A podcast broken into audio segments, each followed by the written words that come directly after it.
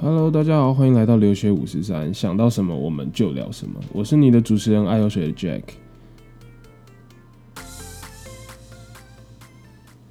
今天要来聊些什么好呢？其实啊，我还没有计划好说接下来应该要邀请谁来上这个 Podcast 来聊聊他们的经历。因为现在疫情的关系嘛，所以我我的朋友基本上都不在加拿大，也没有办法来我的录音室，就是跟大家谈谈他们的经验。所以暂时就还是由我来先陪大家随便聊随便讲喽。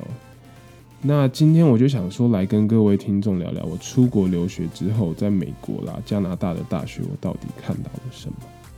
其实我认真发现，我的 p o c k e t 主题好像都还蛮严肃的，希望大家不会听完主题之后就已经就是就是关掉了。那么首先呢，想来先来跟各位聊聊。就是当时还没有出国留学的我，对于留学、对于留学生的看法到底是什么？我那时候其实觉得留学就是砸大钱去学语言。那美其名是说可以去看看世界啦，去体验异地的生活，但是其实很多时候感觉只是去洗个学历之类的。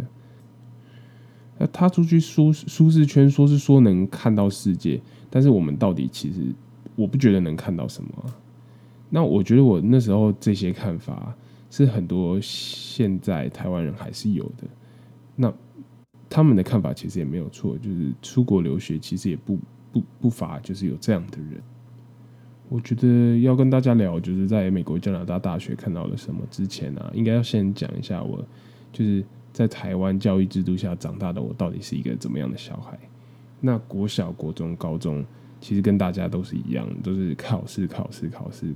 然后成绩摆第一，读书也是摆第一，就是成绩跟读书最重要，就跟我爸讲的一样。那只有一个标准答案，就是在考卷上面，你只能填那个标准答案，任何其他的答案就是错，就是没有分数。然后我是一个很没有自己想法、没有自己意见的小孩，因为在大家也知道，在台湾教育体制下，就是老师说什么，就是基本上就是这样，你也不能说发表什么其他的意见。不然，其实你就会被老师贴上一个你就是坏学生的标签。所以那时候，其实我国小、国中、高中，我有一个很大的转变期，在国小到国中的时候。因为国小其实我是一个非常爱讲话、非常爱发表自己意见的小孩，但是到了国中，我发现没有人在发表自己的意见，我发现老师讲的就是绝对的，所以我非常非常的压抑。然后从国中开始，我就开始很不会、很很不讲话。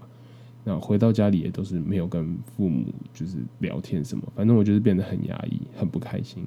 那我那时候很不喜欢读书，我觉得读书就只是为了成绩而已。然后跟家庭也是很疏离嘛，像我刚才讲的，就是都不跟爸妈聊天了，聊学校怎么样怎么样，我就是很很压抑自己。然后之后考职考嘛，分发到了嘉义大学生化系。那我那时候发现，原来大学就像。很多人讲的就是解开了束缚。我那时候加因为嘉义大学嘛，所以跑到南部去。那跑到南部去就没有爸妈，也没有家庭的管束，所以我终于觉得很像就是解开枷锁这样的一个感觉。那我那时候就去参加了非常非常多的活动，举办营队啦，参加歌唱比赛啦，拍微电影啦，还有参加排球系队，还拿到了一些奖项。表面上看起来就是大学生活过得非常充实，但是心里其实开始迷茫，开始彷徨，说我读这个科系未来到底该做什么？只能走学术研究吗？还是只能当教授？所以我不知道未来该做什么，应该要怎么办？我也从来没有想过自己就是真正自己要的是什么，因为就像我说，我那时候是只考分发嘛，所以分发就是。你分数到哪，就是到哪一个学哪一个学校的哪一个科系。然后我更觉得，我好像从来就是没有真正的了解过自己是一个什么样的人，自己真正的个性是怎么样子。那我那时候更没有一个就是独立思考的能力。那什么是独立思考能力？就是我觉得就是一种表达自己对世界的观点，然后。对某件事情，你有没有什么创新的看法？我那时候就是完全没有这样的一个思考的能力。那在某一次系上的演讲会上，我们请到了澳洲交换计划回来的学长姐分享他们出去交换的经历。那时候他们分享的这些经历，我就是很觉得很憧憬。就是他们出去玩，他们去了澳洲，去看了很漂亮、很漂亮的风景。他们出去 road trip，不仅是玩，他们在雪梨澳洲雪梨大学的实验室里面也做了一些研究的计划。那我当时我就非常的震惊，非常 shock，说原来国外的生活就是可以又玩又可以做学问。那那时候就奠定了我就是我想要去交换，我想要去国外交换的一个动机。所以呢，我马上就跑去了学校的辅辅导室，类似辅导室之类的地方，我忘记叫什么了。然后问了之后，才发现原来你如果要交换的话，要在大二就准备好。可是我那时候是大二要结束了，我才有这样的想法，要交换的想法。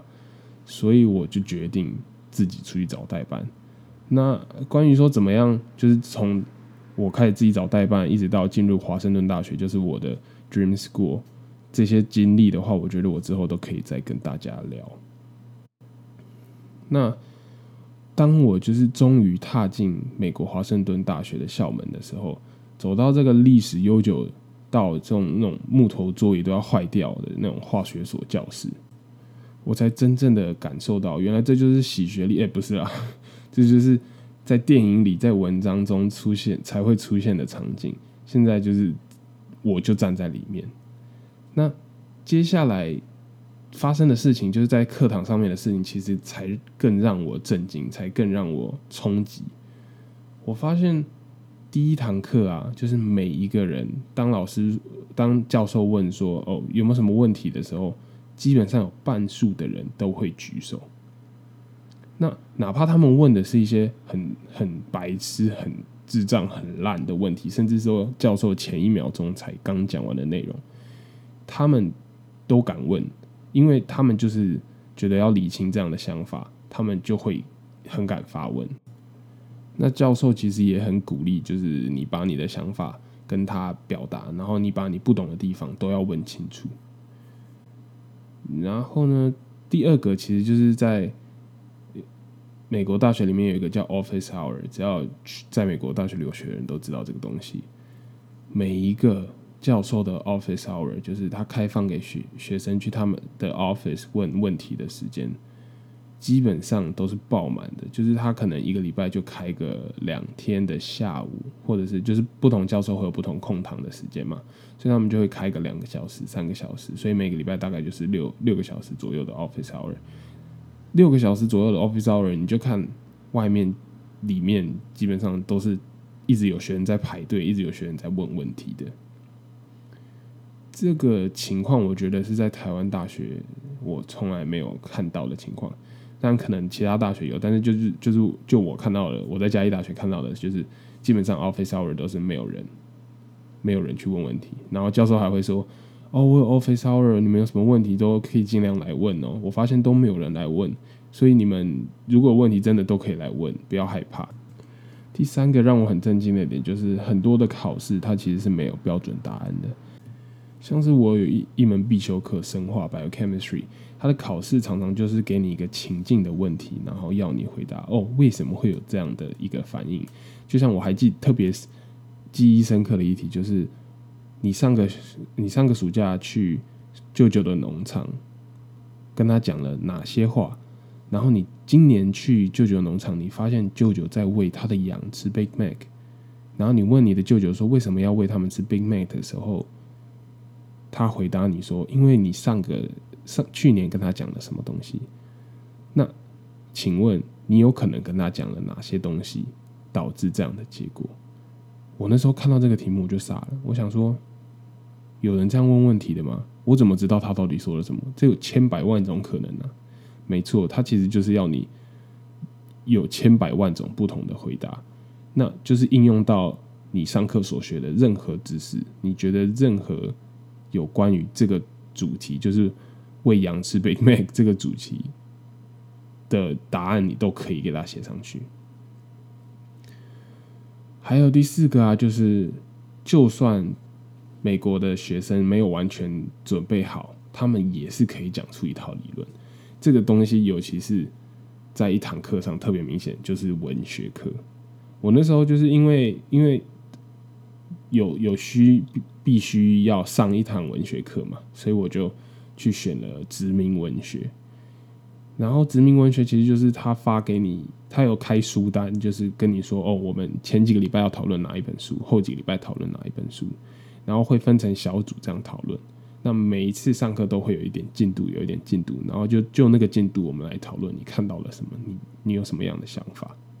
我发现很多人其实是可能因为太多不同的课要上了，太多不同的作业。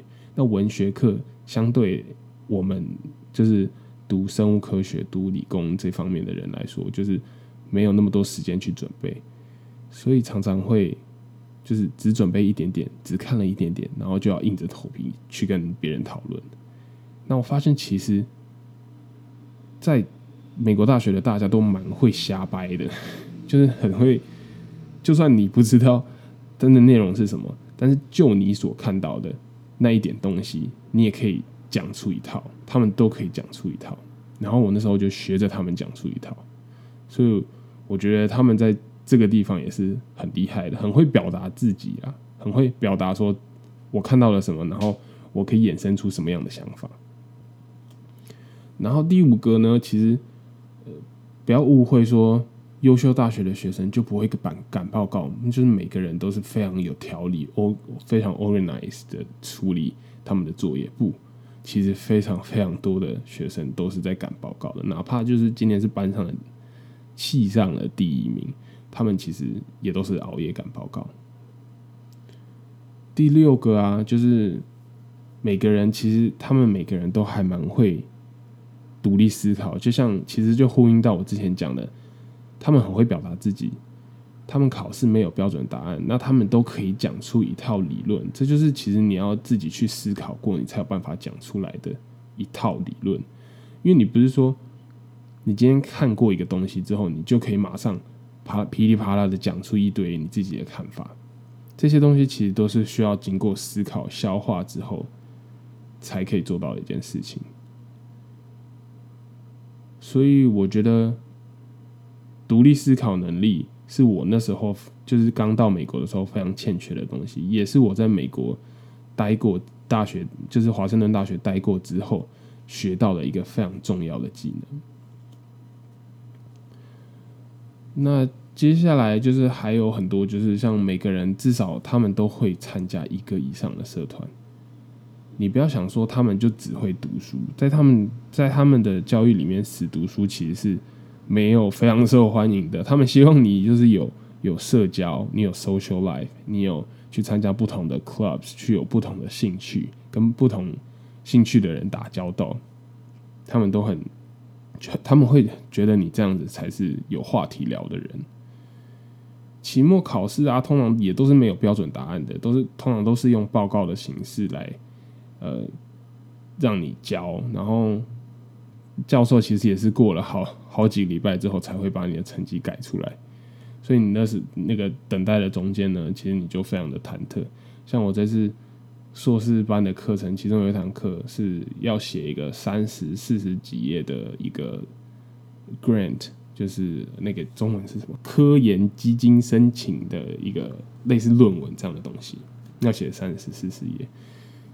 然后只有一个教授，然后他有三十几个学生，所以我那时候就想说，那他到底什么时候会改完？他说他每一页每一页都会看。没错，他他大概过了一个多月。就是学期已经过结束了一个多月之后，我才刚看到我的成绩。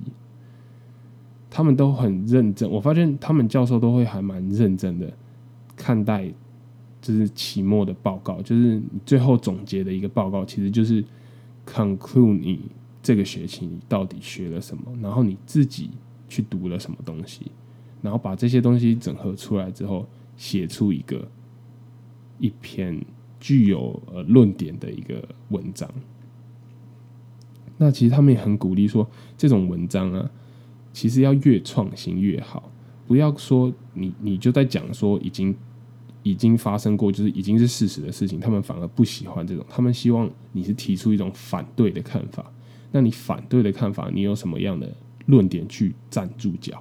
去说服别人，你这样的看法，你这样反对的看法是有道理的，这是他们非常非常提倡的一个教育的思考理念。然后，美国大学也非常非常鼓励你去尝试那种不同的课程。然后，在台湾，像台湾的大学也有，我知道就是有通识课程嘛，就有点像那样的概念。但他们，我觉得他们更认真看待这件事情。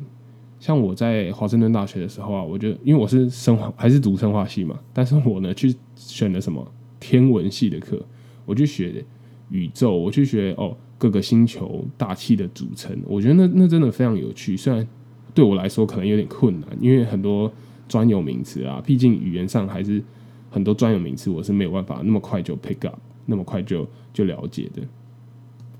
不止天文，我还去选了建筑课，architecture。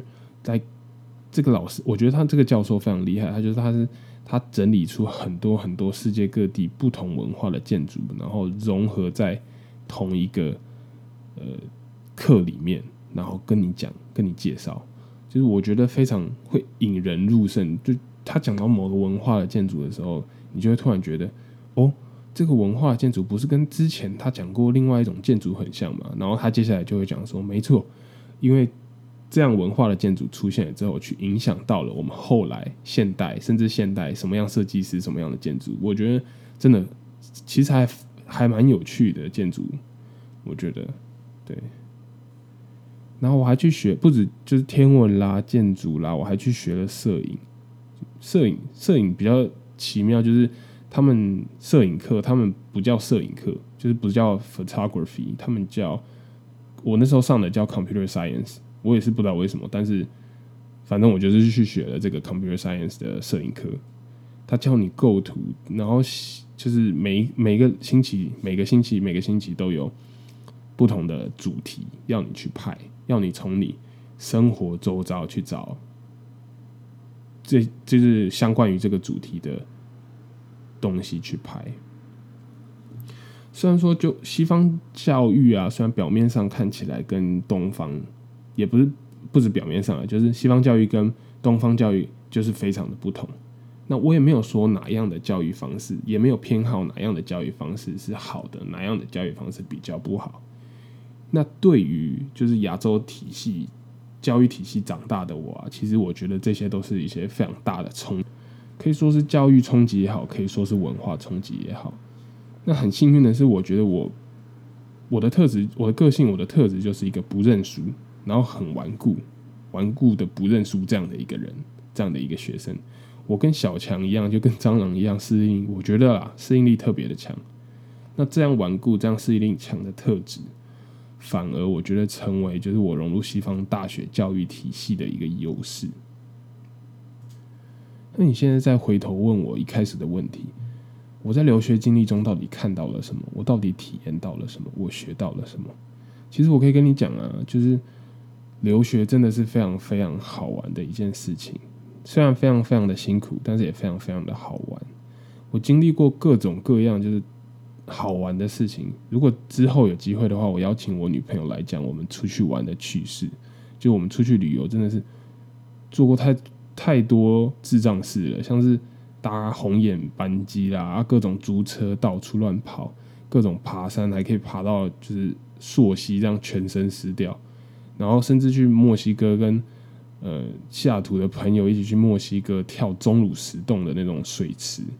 我觉得这些东西都是非常非常难能可贵、好玩的一个经验，然后更勇敢的让我去尝试了一些以前不敢尝试，或者是我从来没想过我要去尝试的事情，更让我更敢的去提出问题，去提出疑问，说为什么这样的想法是对的呢？为什么这样的想法，我这样的想法就不行吗？